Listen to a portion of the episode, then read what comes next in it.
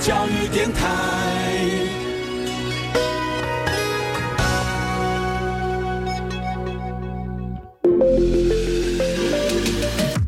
创业新鲜人给你产业新动能，杜伟与他的创业朋友们与你一起 Go Fly Win，欢迎收听大创业家。F 一零一点七兆赫教育之声教育广播电台，今天节目当中要跟您邀请到我们特别一位朋友来节目跟大家来开杠聊天这个话题啊。呃，或许大家都喜欢艺术品，但你知道吗？有一群人，他们专门帮一些呃，也许经过了时间，也许经过了空间，那么造成一些小小状况问题，然后把它恢复原状的这群呃工作者，那么这群工作者他们叫做艺术修复师。那今天节目呢，我们特别邀请到了那么蔡顺任艺术文化有限公司的主修复师。蔡顺仁先生本人 来，就跟大家一起来开杠聊天。Hello，你好。Hello，杜总监你好，各位听众朋友大家好。呃，很好奇哈，艺术修复师，这在我们印象当中，修复师的话无外乎这几个东西，比方说一些呃，大家看到了哈，比方说什么故宫的古玉啦，什么东西啦，派皮呀，好吧，修一修这样子，这是看到第一个修复师的印象。是第二个东西，我们经常在庙里面看到一群人。站在墙壁上面，好把这些什么，不管是廊檐呐，不管是墙上的修复壁画了，把修一修这样的东西，拿个馒头啊，粘粘粘的这个地方，这样，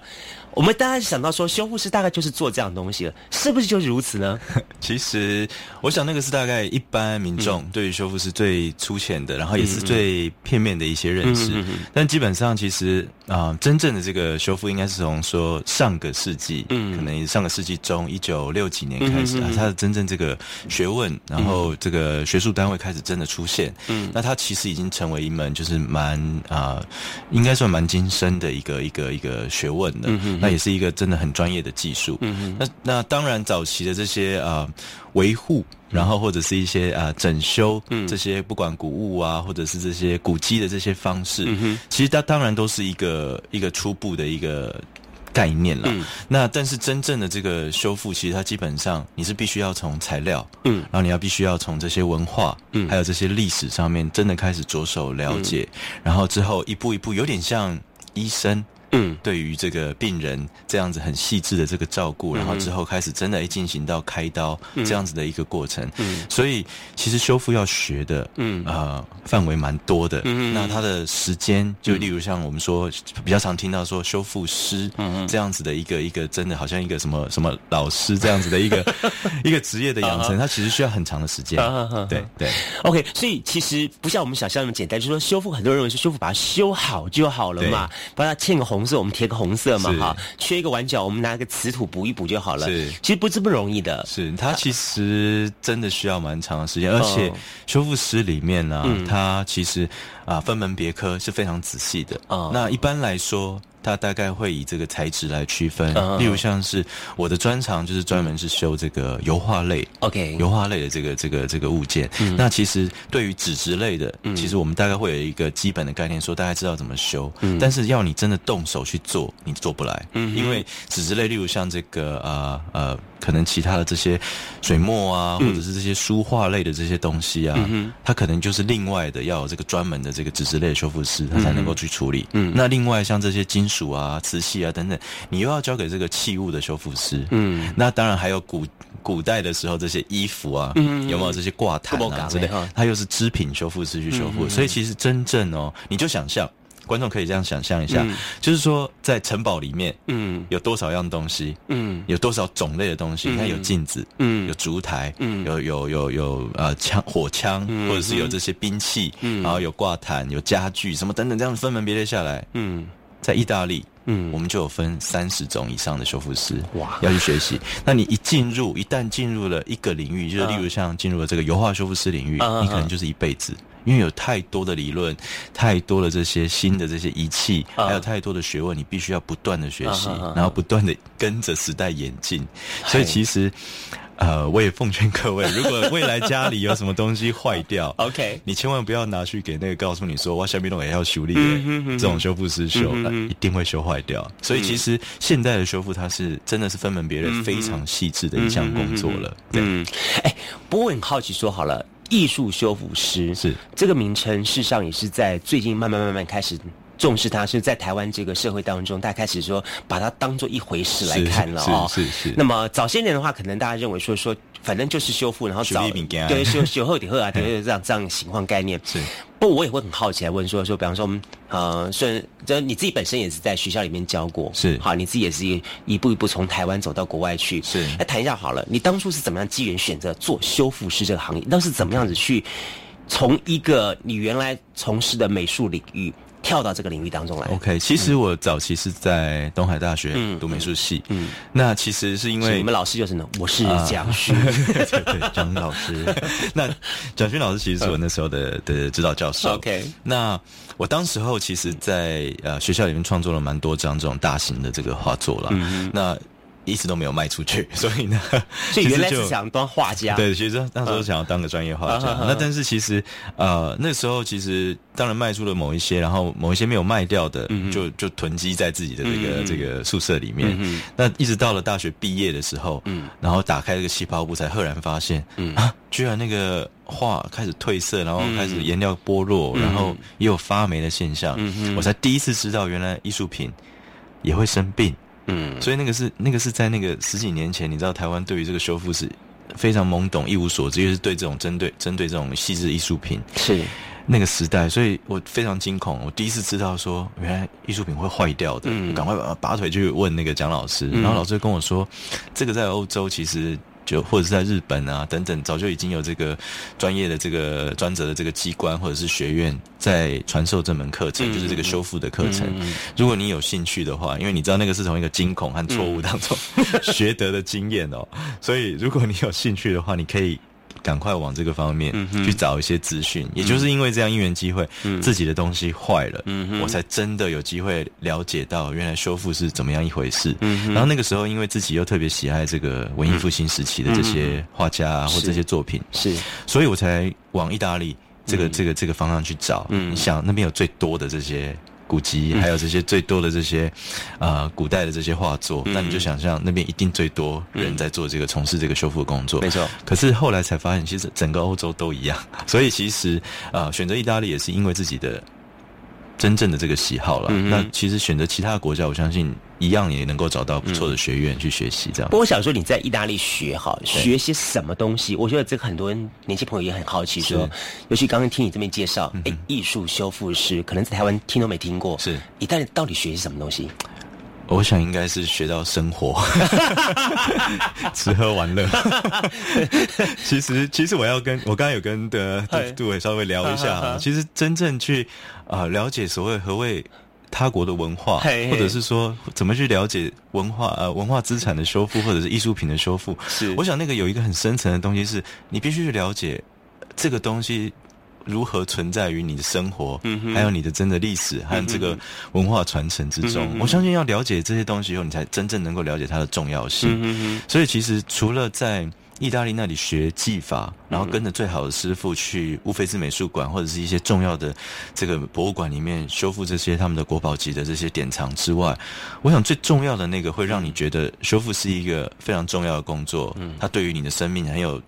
很有，就是你很有使命感，或者是那个东西真正对你的生命是发生很大的启发和这个很大的改变的，那个那个重要的点，其实应该是你真正体会到了修复这件事情在你的生活之中。是一个什么样的存在？嗯，那我相信等到了解那个东西之后，呃，后来你做这些事情会更得心应手。嗯，那你的你面对文物，还有面对这些艺术品、珍贵艺术品的时候，你会有一个更正确的这个概念和态度。嗯，那我我相信那个东西是我很希望把它带回台湾的。嗯，因为我要我一直其实之前有很多的节目，我也都有强调过，就是你不可能把西方的这些技术嗯，百分之百平移。转移过来到台湾，然后直接面对台湾的文物去做，因为这边有不同的气候条件，有不同的材质选用，有不同的这些人事环境去需要去处理，所以其实你必须要找到适当的方法。但是我相信有一个东西不会变，那就是概念和态度，就是你怎么面对这个修复这件事情，那个观念，还有那个怎么样那个严谨，或甚至有一点面对古物或者面对文物。都会有一点害怕的那个态度，就是你很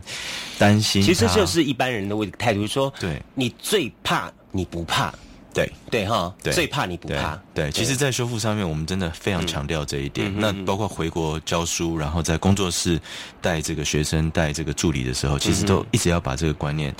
很加强的放、放入这个课程里面去。对对，不过当然了哈，转了一圈，呃，一缘际会啦，也算是一缘际会回到台湾哈，在台湾待了这两三年，你又怎么样看待这整个的环境？嗯，我当时候其实当然出国前是十几年前嘛，嗯十几年前当然会觉得说，那时候也是一个初出茅庐的小伙嗯子，只是一个在呃当时候文化资产保存研究中心打杂的一个、嗯。一个小男生。那出国前当然会觉得说，呃我如果努力一个八年、十年，或甚至十五年以后再回台湾，那这里也相对可能对文化资产观念啊、保存技术都进步了。嗯，那回来的时候，可能我也可以带着我自己的好本领，这样子 一起一起跟这里的单位合作。嗯，可是回国之后，其实发现比较大的问题是，呃，都市急速的在更新。嗯然后，可是其实，然后文创其实也也蓬勃的发展。嗯可是我想，大家真正忽略掉了文化还有文化资产存在的这个价嗯值，所以我们看到的是更多的这些呃珍贵的这些不管古迹嗯啊，或者是一些老房子啊等等，是更加被快速的被铲平，然后被被处理掉。那文物其实变成了绩效，嗯就是它它的保存。并不是重点，它变成了好像一个一个皮毛，就是要做表面的功夫的东西，它所以是评分的标准之一。对，所以所以那个变得让我们有些困扰，或、然后让刚回国的我很困惑，就是我到底能帮这块土地做一些什么样的事情？那可是后来发现，其实真正啊。应该去注重的价值其实是人，嗯，所以我我我我开始很致力致力在这个，当然自己的这个呃修复的案例，你必须要不断地出现，你才有办法说服这边的人说，哎、你可以有这样子的一个呃修复的结果可以选择，那大家要不要？那另外一个就是在教育推广上面，我希望培养更多，嗯。就是有这种正确概念，还有这样子正确的这个态度嗯。的年轻人，能够一起来。帮助这块土地做这样的事情，那那个成了我那个在这里生活支撑下去的这个很大的动力。对，可是我跟你讲，我听了你这话之后，我既替你欢喜，又替你担心，你知道？我担心欢喜的时候觉得啊，还有一群真的是热忱的人在台湾台湾这块土地上做些事情，但是说他似乎跟现在的所谓的一个呃物质价值观价值观是不同的。是是现在大家也许很强调强调说所谓的啊、嗯，我们的事情我们要怎么样子把它去 make money，是是 赚更这是。更多的钱，所以你就刚刚你所讲，你说我发觉说整个的养成时间可能需要个不是两年、三年是是。五年、八年、十年、二十年都有可能，甚至你刚才说说，在国外来说，它是一辈子的事情来说的话，是是对于这样的养成跟这样一个时间的培养的话，是。你会觉得说，怎么样子来找到这样子的年轻一代呢？OK，、我我觉得他当然他是一个需要很大的一个整个系统上的一个改变哦，所以嗯，当我在这个教育体制里面大概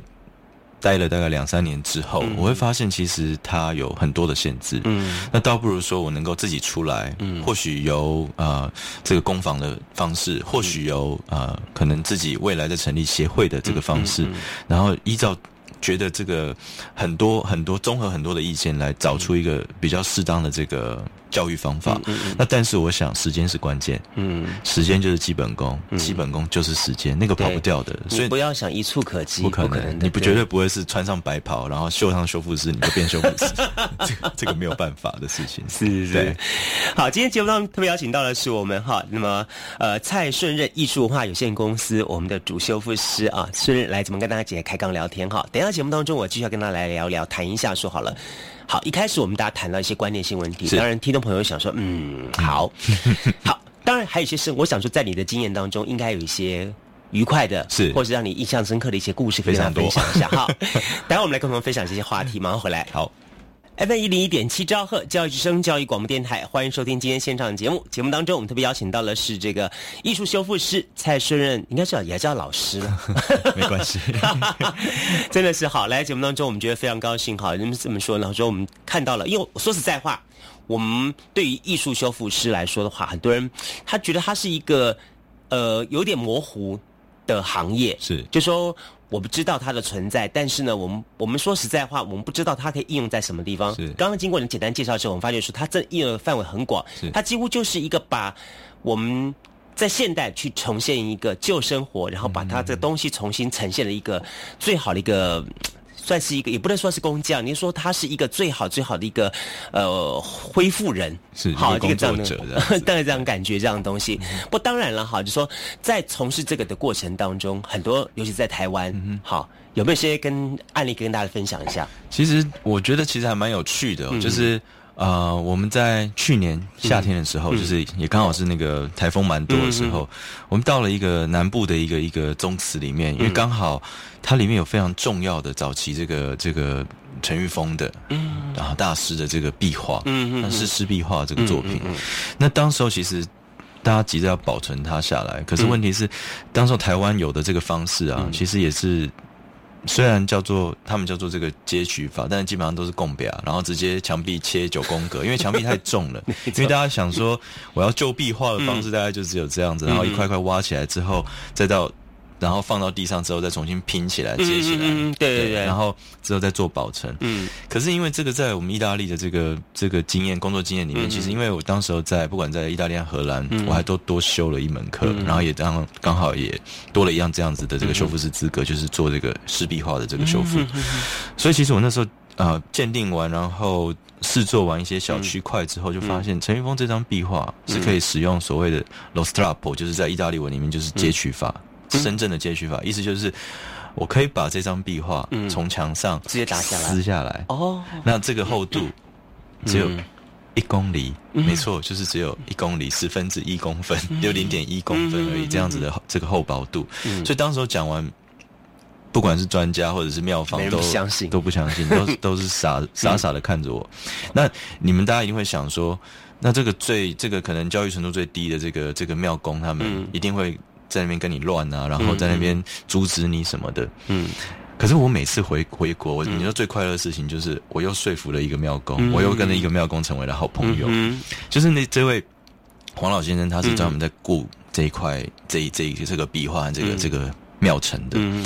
那我那时候就开始施作，那当然这个业主啊什么等等，他们都谈好了以后，我再施作。可是庙公就很紧张，他就每天都会来看，说蔡老师，阿你在冲啥？啊，打工啊，给两，阿你无你无给那个供图下来啊，你无推，你无给那个电钻来，然后不是讲那壁画的话用电钻来撑撑壁呢，供壁供料以后再让开落来，我说 man 啊，他说。我连那不专业不，然后反正就开始就是很否定的态度这样在看。一个月过去，我开始呃做了一些呃准备设施，然后开始慢慢的把一些材料覆盖在这个壁画上面。再过了一个月，准备要把它撕下来的时候，我就特别请了这个庙工说：“你迪也卡，帮我倒上钢，因为我们在刚才闲工。其实我自己心里面把握还蛮高的。那那个时候，我们就在他面前把那张壁画，那张壁画大概。一点七公尺长，嗯，一百七十三公分，然后高大概一百二十几公分，那也不小了，那蛮大的，需要两个人到三个人才能够把它拆下来。我就在他面前，嗯，把那张壁画从墙上撕下来，撕下来之后，那那一块墙，嗯，就完全没有被破坏，然后就是只剩下白色的这个灰泥底而已。嗯哼，他看到的时候，我们在音架上拆嘛，他看到的时候，我就看到他在台下，然后嘴巴就张开，有点吓傻了，然后帮我们鼓掌。那从此之后，我们到来工作的时候，每天在那个案牍上面，就是这个这个神桌旁边，就会放一罐大罐的苹果西打，冰的。对，就是你知道，他他其实是他其实是开心的，就是。我要说的是，其实一是因为一般民众不知道有这样子的选择。嗯，那我觉得回到台湾，我觉得很开心的是，我希望让大家知道，除了把它修到全新的嗯古迹，或把它修成破破烂烂的样子之外，它有另外一种比较专业的、比较。温和的对待方式，只是他要花比较长的时间，嗯，去把它做所谓的这个修复的。那这个这个案子，当然它不是从墙墙上拆下来就好，因为它已经几十年来，它已经受到很多的这些可能雨滴啊、水滴的垂流啊，或者是一些其他的这些刮痕啊什么等等的，所以它必须要做很多细致的这个整理。嗯，然后之后，因为它才薄才一公里的厚度，所以它可以贴在。比较其他轻质的这个载体上面，就是例如像这个呃复合式的这种板材、无酸的板材上面，那它就可以修复完成之后，它就可以拿到各个地方去悬挂，然后去展示。它甚至可以回到庙方去，回到这个回到墙上，回到墙上去。对，但是问题它不会直接接触到那个墙体，因为其实壁画我们在修复的经验里面，其实。最容易破坏它不是它那个壁画，这个壁画这个彩绘的这个本身，彩绘彩绘层这个本身，而是它后面这个载体，就是它那个壁体。我们说这个墙壁本身，因为墙壁它会吸水会渗盐啊，所以就会让这个壁画开始受受损。所以其实让这个彩绘层离开这个壁体是一个非常好的一个一个处理方式。它不是唯一，但是它是一个非常好处理方式。所以这个成功之后，今年呃大概。前两个月，我们完全完成了这张壁画的完整修复，那就开始陆陆续续有很多的这些包装杂志媒体开始做这个报道。那我们也期望在下半年度能够做一个很正式的这个发表，就是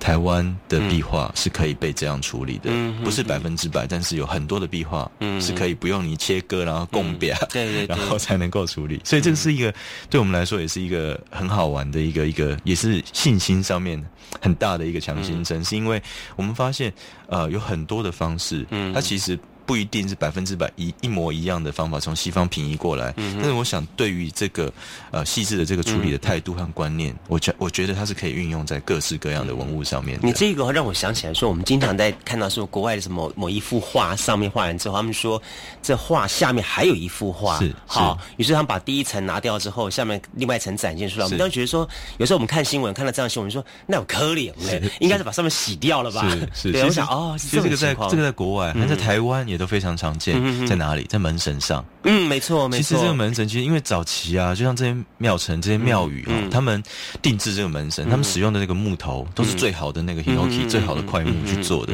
所以，其实，在上面的这个绘画，嗯，对他们来说有两个功用。嗯，第一个当然是美观嘛。其实第二个是什么？为什么画门神？对，辟邪啊什么的这些宗教。辟邪那个是宗教意味，其实那个美观跟辟邪宗教意味有。第二个其实最重要是保护，保护那个门。门，它其实是为了要保护那个木这个木材。对对对。所以其实后来他十几年以后。二十年以后，这个这个神神像这个绘绘画成这个部分，我们说绘画成的部分开始整个大量脱离啊，或者是剥落，或者是毁坏，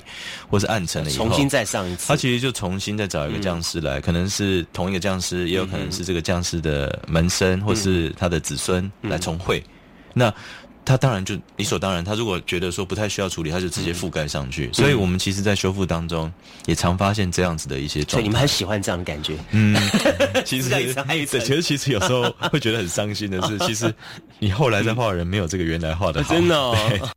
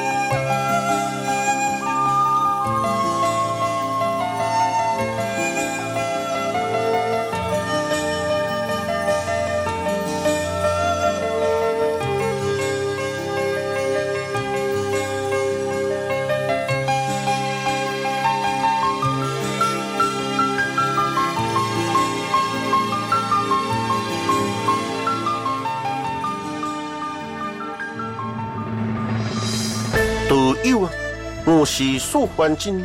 防疫期间会记得挂嘴烟，保持社交距离，出入场所会记得爱惜认证，保护自己，保护他人。最后，嘛唔通未记得接种疫苗，增加保护力。防疫人人有责，就为自己开始。有政府唔免惊，以上广告由行建议加机关所提供。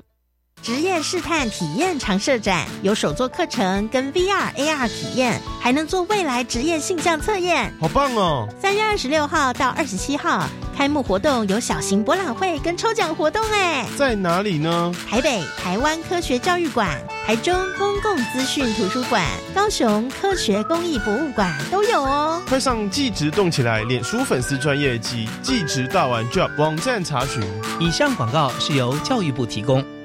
我想申请奖助学金，帮忙渡过难关，不知道有什么可以申请？教育部有提供低收入户学生助学金、急难慰问金，辅导高关怀学生，培训具特殊专长弱势学生及攻读服务等及时协助的资源。要去哪里查询申请办法呢？可以上教育部全球资讯网便民服务学产基金资源区奖助学金专区，或洽就读学校。以上广告是由教育部提供。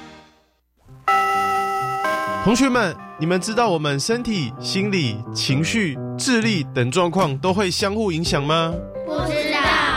有氧势能比较好的人，脑部获取氧的能力也会比较好，看书的持久性和专注度也会跟着提升哦。太棒了！养成每周至少运动一百五十分钟规律运动习惯，大家都可以头好壮壮，身体好。耶！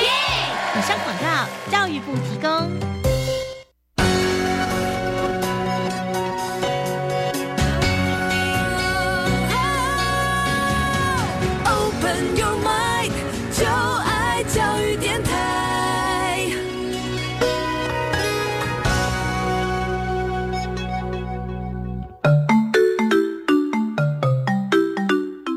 教育广播电台高雄分台，我们的收听频率是高平地区 FM 一零一点七，恒春地区 FM 九九点三，澎湖地区 FM 九九点一，江南地区 FM 一零七点七。欢迎您收听教育电台所制播的优质节目。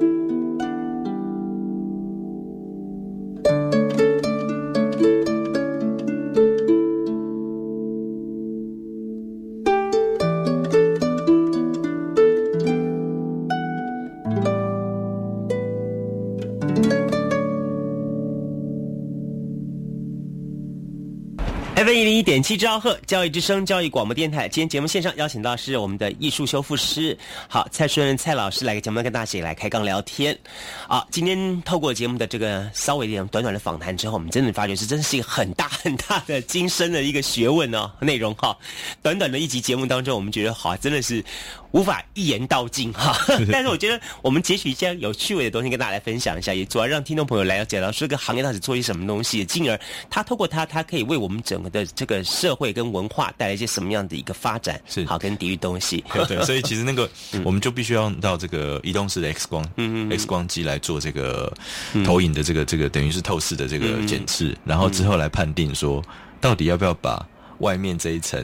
后来画上去的东西给截取掉，然后保留下面那一层，所以那个东西其实是有很多的讨论空间，也是很细致的，也是很有趣的一个等于对于时光和历史的一个探索。对，这样看起来好像说台湾其实很多的庙宇是一个你们可以发展的很棒的一个舞台了哈。对对。对，不，当然我们再来看一下说好了哈，其实嗯，我我在刚才跟聊天过程中，我发觉说对你们来说，反而是这一些比较不了解的这些业主们。他们更对你们有更百分之百的一个信赖感，是反而是那一些嗯，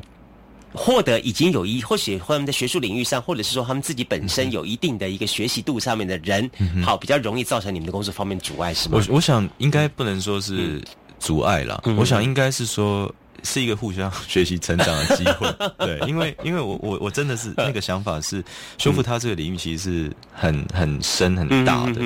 所以它真的必须要花非常多的时间，而且你也可以从各个方向去解释，嗯，但是我想对于那种啊手工的精致度，或者是对于呃。文物的处置处理的这个细致度，它是有绝对要求的，所以它并不是什么人都可以来当评审，或者什么人都可以来来来做修复。我觉得那个东西开始可能是也是必须要靠时间，因为在台湾这块土地上面，它其实是必须真的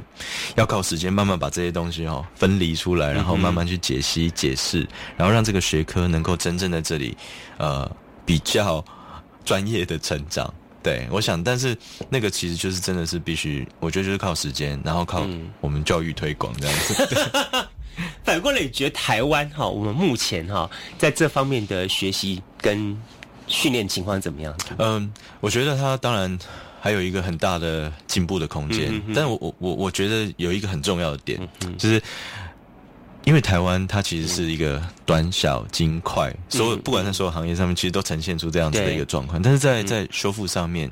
其实你看，你看这样，我们刚刚解释可能半个多小时，其实修复它就是一个回溯时间的，就是让时光重现的一个工作。它其实对我来说是最接近能够让时时间停止，或者是能够回溯的一个很很有趣的工作。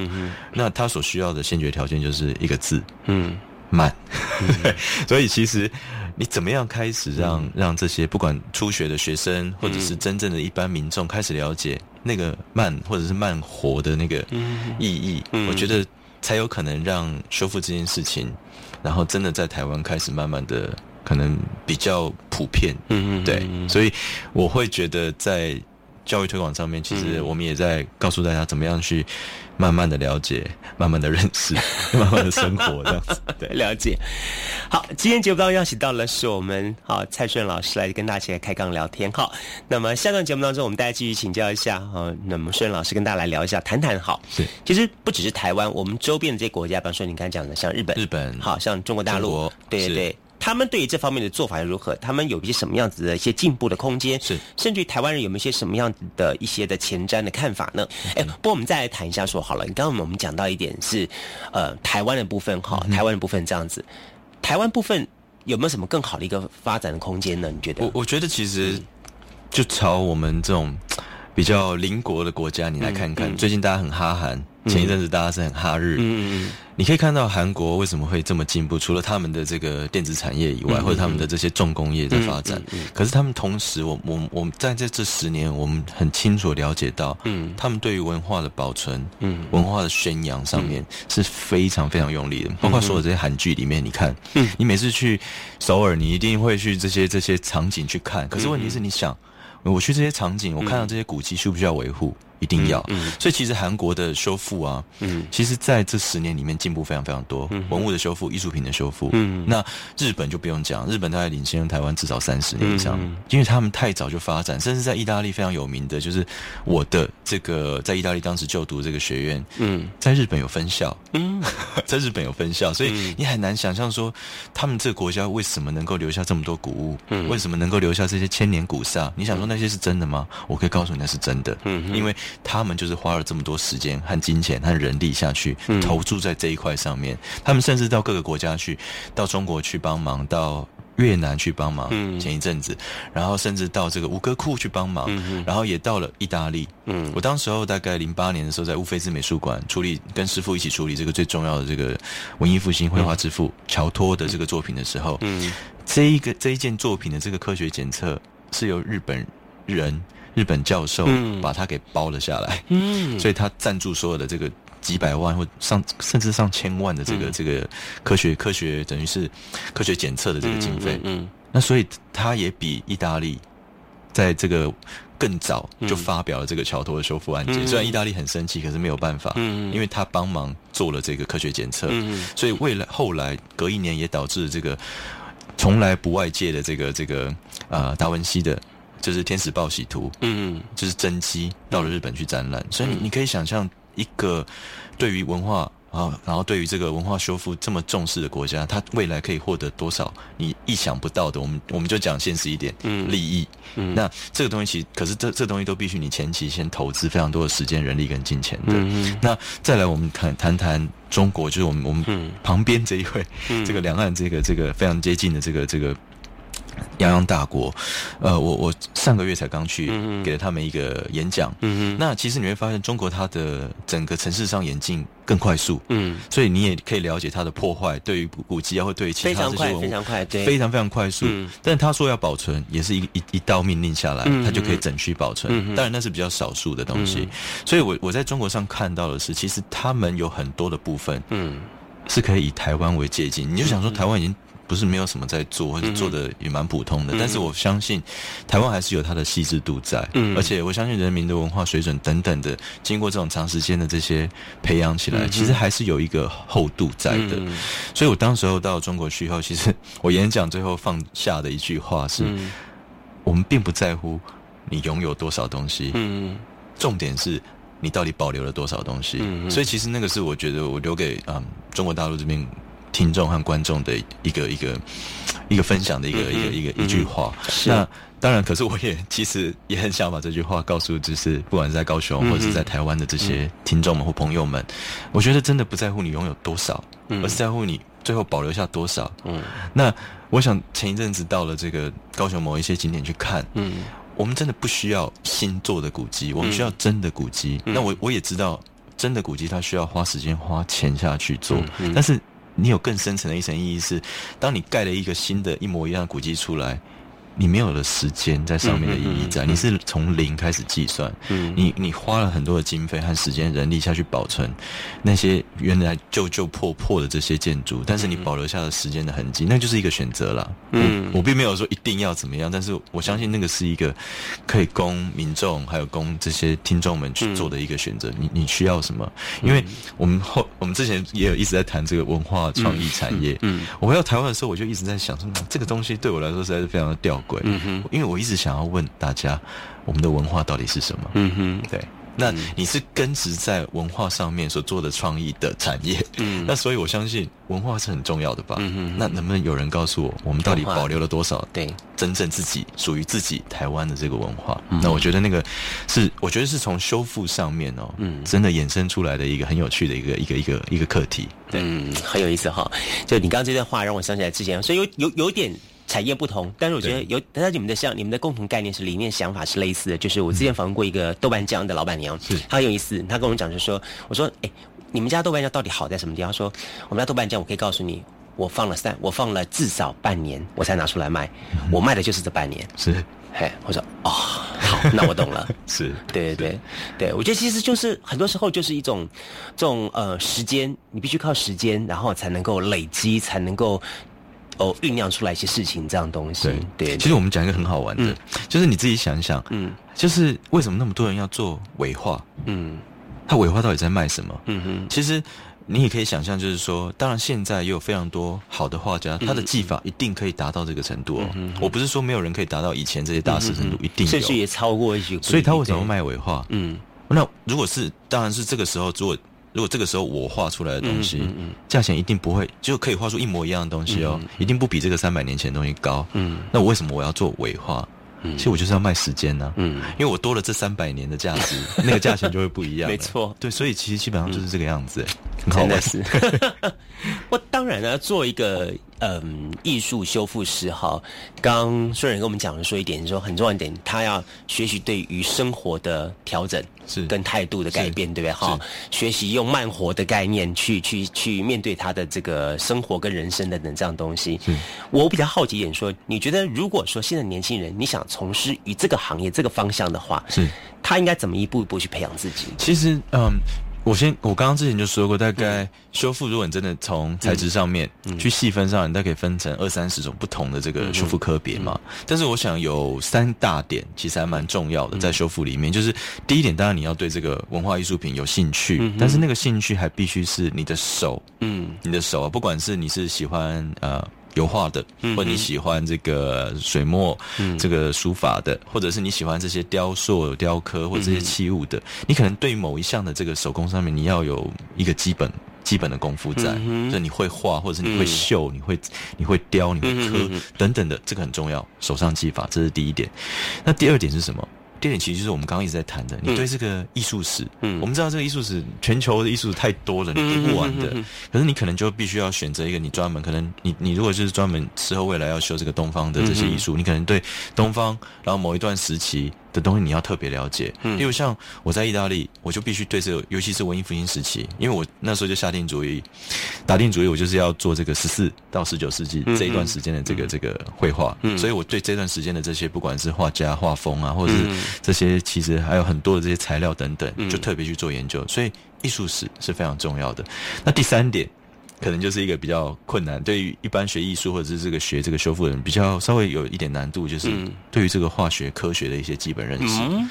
因为你太常去使用到这些化学材料，嗯或者是这些科学的这些设备，包括我们刚刚说到 X 光线设备，对对对你不用是专家，但是你至少要知道说你的对象物出现什么状况的时候，你可以赶快找这方面的专家来帮忙。所以你对这样子的不管化学科学。仪器设备，你要有一些基本、基本基础的这些操作的这些认识，嗯那么你才有办法有有了这三项之后，你才比较有办法往这个所谓的这个修复师之路去迈进。对对，所以这个是我大概这几年来看到的一些小小的综合点，这样。，哇真的是，真的行业听起来不只是这行业，应该说这一门专门学问，它听起来哈，感觉是很有意思的是，其实很好玩的。对，很也很值得年轻朋友，如果你有这方面的一个是，哎，今天听我们节目之后觉得，哎，好像还不错的话，哈，我可以朝这方面去努力一下啊。是，哎，另外好像你有本书可以介绍给大家，啊，是不是，其实就是在去年的时候，我就写了一本叫做《修复光影记忆的旅者》。嗯对，那这本书其实会出现，其实也是希望能够用一个比较。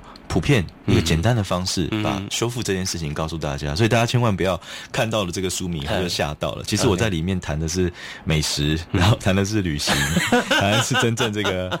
很有意思的不同的生活。OK 对，那你也可以把它当成一本啊、呃旅游书在看，就是修复光影记忆的旅者。对，希望大家也有时间可以去翻一翻，就是我怎么从生活里面去体验到这些艺术或者是这些修复的这些重要，那怎么从这个美食美酒之中去交到 真正很好的朋友，这样子？是。，所以我在说说下一次应该再安排一个时候来跟我们蔡老师来谈一谈哈，这个呃教育以外的时间点。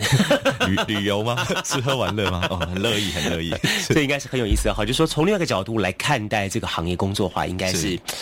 生活会非常多彩多姿的这样子哈是。OK，好，今天在节目当中非常感谢哈，我们蔡顺任，那么蔡老师来节目跟大家来开刚聊天，来谈了一些哈，那么这个艺术修复师的工作，那我们也希望在收音机旁边的听众朋友呢，有最期待哈，就是很多年轻朋友们是好，那么从今天访问当中获得一些启发，有机会的话呢，呃，可以看看。找寻到蔡老师哪里修复？是你们还有在接一些外？在网络上面，呃，脸书上面也有粉丝，也就打蔡顺任，尧舜的舜，责任的任，大家就可以找到找到我们的一些最新的讯息。我们大概每个礼拜大概都有一两次会把最新的这些修复的状况，包括可能一些未来国定古迹什么等等的，如果有修复到的话，我们都会投上去，或者是有任何的一些修复上的一些问题，我们也都乐意回答这样子。OK，好，再次感谢我们蔡顺任蔡老师，谢谢你喽，谢谢谢谢谢谢大家，拜拜拜。